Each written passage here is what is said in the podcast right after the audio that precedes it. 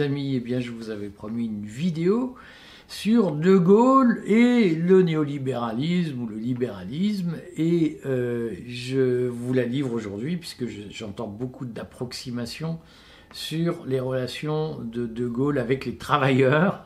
Approximation, le mot est gentil. Hein. Euh, de la part notamment des gaullistes sociaux qui souvent confondent De Gaulle et Mitterrand.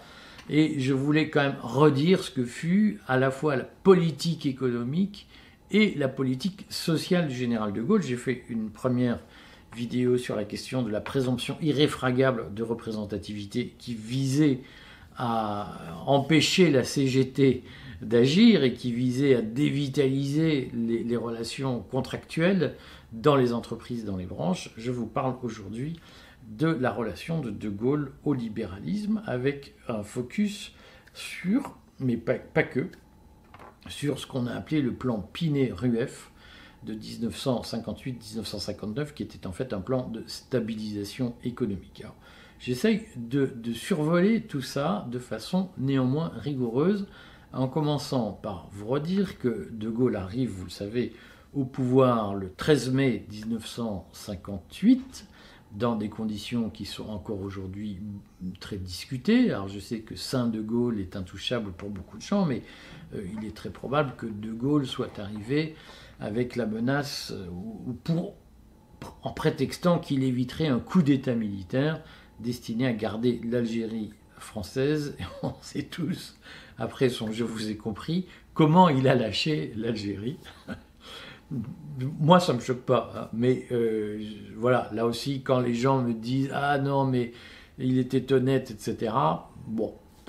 Euh, c'est pas le sujet. Le sujet, c'est que De Gaulle arrive entre le 13 mai 58, c'est le bazar, euh, c'est le désordre politique, les gouvernements sont très instables. Euh, et surtout, il y a une crise économique. Hein. Redisons-le là aussi dans le fantasme contemporain. Les Trente Glorieuses, c'était des billets de 500 francs qui tombaient du ciel. On se baissait pour les ramasser. Euh, pas du tout. Hein. C'était beaucoup plus compliqué que ça et socialement beaucoup plus difficile et beaucoup plus tendu qu'on ne l'imagine aujourd'hui. On a l'impression de vivre une époque de très forte conflictualité sociale. C'est évidemment une erreur. Il y avait beaucoup plus de conflictualité sociale durant les Trente Glorieuses que durant les Trente Malheureuses qui ont suivi. Même les 50 Malheureuses bientôt. Bref, euh, donc euh, la France, De Gaulle arrive au pouvoir en mai 58.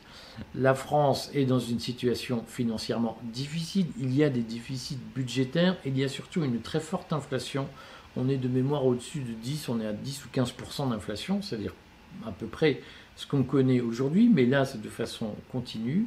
Et puis, euh, donc on, est en situation à l'époque de monnaie nationale. là aussi, on l'a oublié. Hein, euh, ceux qui nous parlent des méfaits de l'euro, etc., moi je ne suis pas un défenseur de l'euro. Simplement, beaucoup de gens vous disent le Frexit c'est la solution, on reviendra au temps de De Gaulle. Euh, la, monnaie nationale, c'est la solution contre l'euro.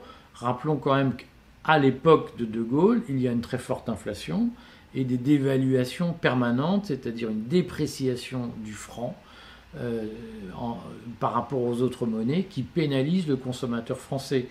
Euh, notamment parce qu'il y a du déficit budgétaire, il y a de l'endettement qui augmente gentiment, mais quand même sûrement. Par rapport à aujourd'hui, c'est pas grand-chose, mais quand même la dette, je vais essayer de vous retrouver ce chiffre. Euh, la dette en 1958, elle est euh, quand même relativement importante. On est euh, de mémoire deux ou trois fois au-dessus de ce que fait De Gaulle. et donc, on est globalement, voilà, je l'ai là, on est dans une phase où la dette en gros, progresse assez rapidement chaque année. Donc les marchés, comme on dit, attaquent le franc français. Hein, là aussi, je sais qu'il y a tout un pipeau sur la loi de 73 qui a obligé la France à s'endetter auprès des marchés. Ça, c'est du pipeau. Hein. En réalité, ça existait avant. Et les marchés attaquaient le franc français, dépréciaient le franc français, ce qui renchérissait le coût des matières achetées ou des produits achetés à l'étranger. Donc on est dans une situation difficile. quand De Gaulle arrive, euh, il a deux objectifs, c'est de rétablir la, force de l'État, la capacité de l'État à prendre des décisions politiques, euh, d'où la Ve République qui va euh, faire naître, qui va accoucher du scrutin uninominal à deux tours aux élections législatives, ce qui permet de dégager des majorités à l'Assemblée. Et il va nous faire un, plan euh, de stabilisation du franc et de stabilisation des prix, hein, donc de stabilisation économique. C'est le plan Pinet-Rueff.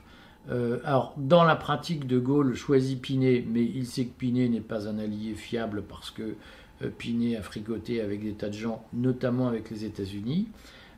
Et donc, il décide d'adjoindre un techno, un technicien, à Pinet pour rédiger le plan euh, de stabilisation de l'économie française. Et ce plan, euh, le fait qu'on choisisse Rueff, le fait qu'on choisisse Jacques Rueff, je crois que j'ai commis un, lapsus, il choisit Jacques Rueff pour le faire. Jacques Rueff n'est pas une personnalité inconnue, c'est une personnalité euh, qui mérite d'être un peu étudiée, même si aujourd'hui on, l'a globalement oublié. Jacques Rueff est un inspecteur général des finances qui est en fait le rédacteur du plan Poincaré de 1928, 27-28. Et déjà en 1928, Jacques Rueff, en tant qu'inspecteur général des finances, euh, rédige un plan qui est fondé sur la rigueur et sur le retour à l'équilibre monétaire, à la stabilité monétaire, fameux plan Poincaré. Et, déjà à l'époque, Rueff propose de réduire les dépenses publiques euh, et de réduire les déficits publics. Euh, Rueff a une autre particularité, c'est qu'en 1938, il participe au colloque Lippmann, qui a lieu à Paris, qui est organisé par un certain Louis Rougier. Euh, si vous avez regardé l'interview que j'ai faite d'Alain de Benoît, Alain de Benoît a, évoqué la personnalité de Louis Rougier, qui est mort dans les années 80. Louis Rougier était un normalien, philosophe, euh, plutôt d'inspiration libérale, euh, même si dans mon prochain livre, j'en dirai quand même pas mal de mal, mon prochain livre sur euh, mon traité du monde d'après, euh, Rougier organise en 1938 un, colloque donc à Paris avec des intellectuels, des économistes anglais, allemands, français. On y retrouvera notamment Friedrich Hayek, Raymond Aron et Jacques Rueff. Rougier a ensuite fricoté avec Vichy, donc ça lui a joué des tours et il a été ensuite blacklisté, hein, ghosté par par le système, par la caste, mais euh, en 1938, il a pignon sur rue, il organise ce colloque Lippmann auquel participe, participe Jacques Rueff. Et euh, Jacques Rueff a, un intérêt, c'est que quand on lit les minutes de ce colloque Lippmann, à l'époque, Jacques Rueff s'oppose à l'invention d'un nouveau terme que propose Louis Rougier, qui est le mot néolibéralisme. Donc l'objet du colloque Lippmann, c'est de redéterminer, de déterminer le rôle de l'État dans un libéralisme renouvelé après la crise de 1929. Donc j'en parlerai parce que je pense que le néolibéralisme a fait le lit du capitalisme de connivence que nous connaissons aujourd'hui, c'est-à-dire ce mélange entre les élites publiques et les élites privées qui aboutit à une confusion permanente euh, des, rôles euh, dans, l'organisation de la société. Je, ferai, je, je un livre sur le sujet. En tout cas, des bouts de livres. Euh, je suis pour un, libéralisme intégral, un retour au libéralisme manchestérien. Encadré, mais j'en parlerai, si vous voulez, je ferai de toute façon des vidéos pour expliquer ce que je mets dans mon livre. Bref, euh, donc euh, Rueff est opposé à la notion de néolibéralisme et il est un manchestérien profond. Alors c'est un gars qui a le sens des réalités, il sait qu'il ne peut pas imposer, on ne fait pas boire un âne qui n'a pas soif, mais par sa sensibilité, c'est un libéral dur, si vous voulez, un libertarien, un ultralibéral, comme on dirait aujourd'hui. Euh, et donc, quand De Gaulle le choisit 20 euh, ans après le colloque Lippmann, qui a donné naissance au néolibéralisme, il sait que c'est un dur. Et euh, il lui demande de faire des propositions pour rétablir la stabilité du franc et pour rétablir l'équilibre des finances publiques qui part en quenouille. Et l'objectif du plan Pinet, c'est précisément celui-là, c'est-à-dire dégager de l'excédent budgétaire dégager de l'excédent budgétaire. Donc on n'est pas à un déficit public de 3% comme le prévoit Maastricht, hein, un déficit de 3% qui est autorisé dans une espèce de laxisme que les Allemands ont accepté pour que le traité de Maastricht soit signé. On est dans une logique où euh, l'objectif n'est pas de limiter le déficit, mais l'objectif est de faire de l'excédent budgétaire. On est très proche ici de l'ordolibéralisme à l'allemande tel que Angela Merkel l'a pratiqué. Et c'est ça qu'il faut comprendre, c'est-à-dire que contrairement à, à ce qu'on entend euh, sur euh, la stratégie financière du gaullisme, en réalité, euh, la, vérité vraie historique, c'est que De Gaulle a un objectif qui est de rétablir les comptes publics euh, par de l'austérité. Euh, et donc, en rétablissant de l'excédent budgétaire, c'est-à-dire en jugulant le déficit, et en limitant, en désendettant massivement la France. parce que c'est un ordo libéral, hein, fondamentalement. De Gaulle est quelqu'un qui euh, considère que l'État ne doit pas pratiquer le déficit et ne doit pas s'endetter. Alors, la stratégie qui va être utilisée par euh, euh, le, Pinet, RUF, va consister à faire une dévaluation monétaire de 17%. Pour le faire, on supprime l'ancien franc, on crée de l'ancien franc, on remplace le franc 1957 par un franc 1959, ce qu'on va appeler les nouveaux francs, hein, euh, qui euh, donc euh, a une valeur inférieure de 17% par rapport à l'ancien franc. Et en réalité, ça va produire un petit choc d'inflation, mais qui va être assez vite rétabli. et surtout, le, le, plan Pinet va servir à désendetter globalement le pays il va effectivement produire de, euh, de l'excédent budgétaire, mais c'est vrai, avec une augmentation de 4 points de PIB des prélèvements publics. Ça veut dire quoi? Ça veut dire que lorsque De Gaulle arrive au pouvoir, en moyenne, les prélèvements obligatoires représentent 30% du PIB. Euh, nous en sommes à 47 ou 48% aujourd'hui, je crois. Hein. Euh, c'est-à-dire qu'on a 15 points de. On, a, on est, quand De Gaulle arrive au pouvoir, les impôts représentent, sont de 50% moins élevés par rapport à aujourd'hui. Euh, et encore, il y a du cash, donc il y a de l'économie souterraine. Et De Gaulle va progressivement monter les impôts en, deux ou trois ans à 34% euh, du PIB. C'est-à-dire qu'il va augmenter les impôts globalement de 10% pour couvrir le déficit public tout en limitant les dépenses publiques. Euh, ça, c'est la stratégie gaulliste qui va en réalité assainir les finances publiques jusqu'en 1974-75, jusqu'au choc pétrolier. Et c'est grâce à cet assainissement des finances publiques que la France va connaître une phase de prospérité, de développement économique. Les années de Gaulle sont des années heureuses en apparence, parce que ce sont d'abord des années saines sur le, plan des finances publiques. C'est à rebours euh, de ce que fait le macronisme. Hein. Euh, il est assez euh, cocasse de voir que dans l'imaginaire collectif, De Gaulle est social et Macron antisocial, ce qui montre bien l'inutilité des dépenses publiques, puisque en réalité De Gaulle est très vertueux du point de vue des dépenses publiques, et Macron ne l'est pas. Ah, Macron, pas plus que Sarkozy. Sarkozy, ça se discute un peu, mais pas plus que Hollande, pas plus que Chirac. Mais on, voit bien qu'il euh, y a une légende qui s'est forgée dans De Gaulle social. En réalité, De Gaulle pratique du point de vue budgétaire et du point de vue monétaire une politique qui est très néolibérale, c'est-à-dire une politique ordolibérale, le mot serait mieux choisi, c'est-à-dire une politique d'équilibre des finances publiques et euh, de maîtrise des dépenses publiques. Il faut l'avoir à l'esprit. Alors, c'est un point général. J'en profite pour dire, pour parler du social. Euh, dans le plan Pinet de 1959, dont on comprend que l'essentiel va consister à, dévaluer la monnaie, à la remplacer par un nouveau franc et à contrôler les dépenses publiques, il y a une décision qui est prise par le général de Gaulle, qui est de supprimer la retraite des anciens combattants qui avait été créée en 1930 pour indemniser les, participants à la guerre. Et donc, en 1959, De Gaulle supprime la retraite des anciens combattants. il faut l'avoir à l'esprit puisque on, a aujourd'hui, là aussi, dans la réforme des retraites, ah, De Gaulle, lui, il n'aurait pas fait ça. Enfin, c'est du pipeau. Hein. À l'époque de De Gaulle, la retraite, on la prend à 65 ans. Et De Gaulle décide de, euh, de supprimer la retraite des anciens combattants. On l'a oublié aujourd'hui, mais en réalité, les anciens combattants, ils sont pas contents. Ils descendent dans la rue, il y a de l'esbrouf parlementaire, et donc finalement De Gaulle décide, il y a une très belle résolution du Sénat proposant à De Gaulle, incitant De Gaulle à rétablir la retraite des anciens combattants.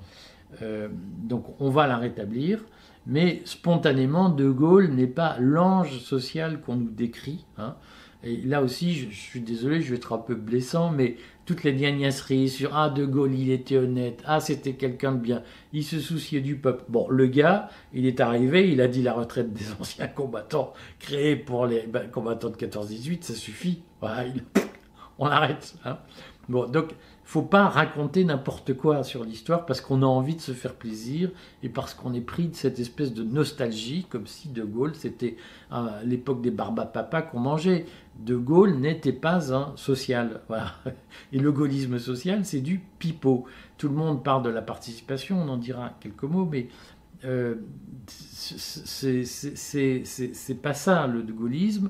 Le gaullisme, c'est de l'austérité budgétaire, c'est de l'orthodoxie budgétaire, et ce sont des mesures sociales difficiles. Alors, je, sais qu'il y a un débat qui est régulièrement évoqué par euh, ceux qui essayent de récupérer le mythe gaulliste euh, pour le mettre au service du, socialisme et de l'étatisme.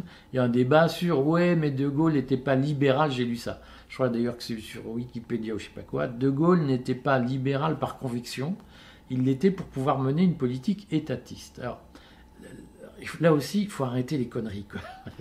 C'est-à-dire que être le, néolibéralisme, euh, tel qu'il a été créé en 1938, dans les conditions que j'ai dit avec l'opposition de Jacques Rueff, euh, mais le néolibéralisme, sa philosophie n'a jamais été de dire qu'il euh, ne devait plus y avoir d'État ni d'intervention de l'État. Hein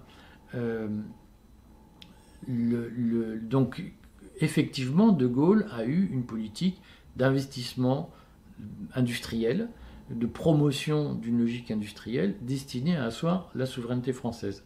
Ça n'est en rien illibéral. On peut être libéral, euh, profond, et souhaiter une politique industrielle intelligente. Ce qu'on ne veut pas dans le libéralisme, c'est la nationalisation de l'économie c'est l'étouffement des initiatives du génie individuel par la bureaucratie collectiviste. Mais donc De Gaulle a effectivement mené cette politique. Mais à tout ce une politique de développement qui a, donné de très belles réussites, le Concorde, euh, il a lancé d'ailleurs, euh, il faudra un jour y revenir sans doute, c'est sous De Gaulle qu'apparaissent les, premiers projets de création de grands blocs bancaires. Hein. donc là aussi, on explique De Gaulle Saint-De Gaulle, l'industrie, à bas la finance, c'est du pipeau. Hein. Historiquement, ça ne s'est pas passé comme ça. Historiquement, c'est sous les cabinets de De Gaulle que se prépare la création, de, le projet de quatre grandes banques que finalement Mitterrand réalisera avec l'aide de Bercy. Mais il y a une continuité dans, tous ces projets. Euh, mais De Gaulle a une, vision, en tout cas il soutient une vision euh, souverainiste, on va dire, du développement de l'industrie française. Mais là aussi, il ne faut pas commettre d'impair ni commettre de faux sens. Et il faut dire trois mots de De Gaulle et libre-échange. C'est-à-dire que De Gaulle est un souverainiste, mais De Gaulle est aussi l'homme du libre-échange. C'est-à-dire que le rétablissement du franc, il s'entend pour pouvoir ouvrir l'économie française aux euh, importations et aux exportations. De Gaulle, le plan Pinet-Rueff, que De Gaulle porte, qu'il promulgue, qu'il déploie, est un plan d'ouverture de l'économie française aux échanges intra-européens. Euh, c'est pour pouvoir mieux échanger avec nos voisins et notamment importer à bas coût, euh, ou en tout cas à coût constant, que euh, De Gaulle organise ou prépare la stabilité du franc, parce que ce qu'il faut comprendre, vous l'avez oublié, parce que vous, vivez dans l'euro, mais c'est que quand on dévalue le franc de 10%, ou la monnaie de 10%, je sais, excusez-moi, mais il y a des hurlus ex de Bercy qui expliquent le Frexit, on dévalue et c'est réglé. Il ne faut pas oublier que lorsque vous dévaluez, c'est vrai que vous diminuez votre Clio que vous vendez 10 000 euros à l'étranger, vous dévaluez de 10%, vous la vendez 9 000 euros. Donc vous gagnez, euh, vous gagnez de la compétitivité. Mais inversement, le prix du pétrole que vous importez augmente de 10%. Le prix du gaz que vous importez augmente de 10% le prix euh, des matières premières que vous importez augmente de 10%. Le prix du téléphone portable que vous importez augmente de 10%. Hein, je, suis régulièrement agacé par ces marchands de poudre de perlimpinpin qui vous expliquent Ah, la dévaluation, c'est réglé. Sauf que regardez dans votre vie quotidienne, mes amis, les produits qui sont chez vous, qui vous environnent, que vous utilisez, est-ce que ce sont des produits importés ou pas? Bien, si ce sont des produits importés, ayez à l'esprit que toute dévaluation va se traduire par l'augmentation de du prix de ces produits dans des proportions au moins égales à la dévaluation. Et ça, on ne vous le dit pas. Les marchands de poudre de Perlin-Papa ne vous le disent pas. Hein, euh, donc De Gaulle, c'est l'homme du, libre-échange et donc l'homme de la compétitivité contrairement à ce qu'on croit. Et en matière sociale, il ne fait pas de cadeaux. Là aussi, c'est le pipeau du partage, de la valeur ajoutée, de la participation, etc. Je ferai une vidéo sur, le sujet. Bien entendu qu'à la fin de son mandat, au moment où il chancelait, De Gaulle a euh, proposé un mécanisme de participation, d'ailleurs que personne n'a compris, euh, et qui visait à partager la valeur. Euh, des, ajoutés par les entreprises. Mais ce qu'il faut redire, c'est que les conditions sociales à l'époque ne sont pas du tout les mêmes que celles que nous connaissons. Hein. Là aussi, quand je vois, excusez-moi, ceux qui font l'éloge du droit à la paresse se réclamer de De Gaulle, c'est du foutage de gueule. À l'époque, en France, la semaine, la semaine réelle, je ne vous parle pas de la semaine euh, fantasmée, je, je, suis sur un document qui est un très bon document qui a été produit par l'école nationale supérieure de Lyon, l'école normale supérieure de Lyon. Euh, en 1900, euh, alors je, vais avoir la durée annuelle de travail, durée collective hebdomadaire du travail en France de 1950 à 2015. C'est excellent document. En, lorsque De Gaulle quitte le pouvoir, on va dire en 1965, le, les Français travaillent en moyenne pratiquement 1900 heures par an. Et maintenant, nous en sommes à 1500. C'est-à-dire que les Français travaillent environ 30%, de, un tiers de plus qu'aujourd'hui. Euh, à l'époque, la quatrième semaine de congé payé, la quatrième semaine de congé payé, ça date des accords de Grenelle de 1968. Sous De Gaulle, il y a trois semaines de congé par an.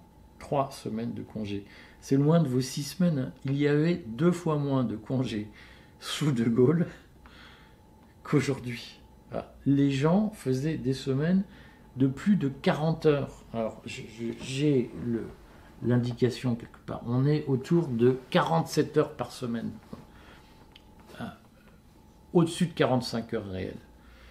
Vous imaginez, sous la France de De Gaulle, les gens travaillent plus de 45 heures ils ont trois semaines de congé par an et ils partent à la retraite à 65 ans. Alors, moi, les mecs qui me disent Ah, De Gaulle, la réforme des retraites de Macron, c'est horrible. Moi, je défends pas cette réforme des retraites. Ah, Mais il ne faut pas raconter n'importe quoi sur l'histoire. De Gaulle n'était pas un tendre. Et sous De Gaulle, on bossait. Et un peu plus qu'aujourd'hui, croyez-moi. Voilà. Alors, quant à la participation, effectivement, c'est un dispositif qu'il a proposé à la fin de son mandat qui ne lui a pas porté chance, puisqu'il a été battu au référendum. Il faut dire que, on pourrait redire que les accords de Grenelle, euh, qui ont été passés en urgence pour sortir de la crise de mai 68, euh, avaient soldé déjà pas mal de comptes et constaté que la politique de De Gaulle n'avait pas été une politique très sociale, puisqu'il y a eu des augmentations de salaire colossales pour sortir de la crise de mai 68. On, a tendance à réduire mai 68 à des, problèmes de gosses de riches qui, manifestaient. Il y en avait, c'était sûr. Il y avait des hippies, c'était sûr, ou en tout cas ce qui allait devenir des hippies. Mais il y avait aussi des ouvriers qui vivaient pas bien, qui bossaient comme des dingues et qui avaient des petits salaires hein, euh, et qui se sont mis en grève. C'est ça, mai 68. Donc arrêtons l'idéalisme sur l'époque de De Gaulle. Moi, sa politique libérale m'allait bien. Euh, sauf que moi, je suis pour un syndicalisme fort dans les entreprises qui puissent négocier de bons accords d'entreprise. Mais il faut remettre l'Église au milieu du village. Sous De Gaulle, la condition ouvrière est une condition difficile, hein, avec énormément de boulot et une retraite à 65 ans, les mecs. il faut le redire. Bon, sauf pour les régimes spéciaux, c'est vrai, mais pour les autres, c'est 65 ans. Euh, et quant à la participation, en réalité, le sujet, c'est qu'il faut replacer la question de la participation dans l'évolution tendancielle du partage de la valeur ajoutée. Contrairement à ce qu'on lit partout, le, partage de la valeur ajoutée, c'est pas un truc linéaire. Il y a des, c'est une montagne russe. Euh, pour des raisons euh, qu'on peut expliquer. Si ça vous intéresse, laissez-moi en commentaire votre demande d'un numéro spécial sur le partage de la valeur ajoutée parce que c'est un sujet qui, je sais, importe à beaucoup de monde. Voilà, à bientôt.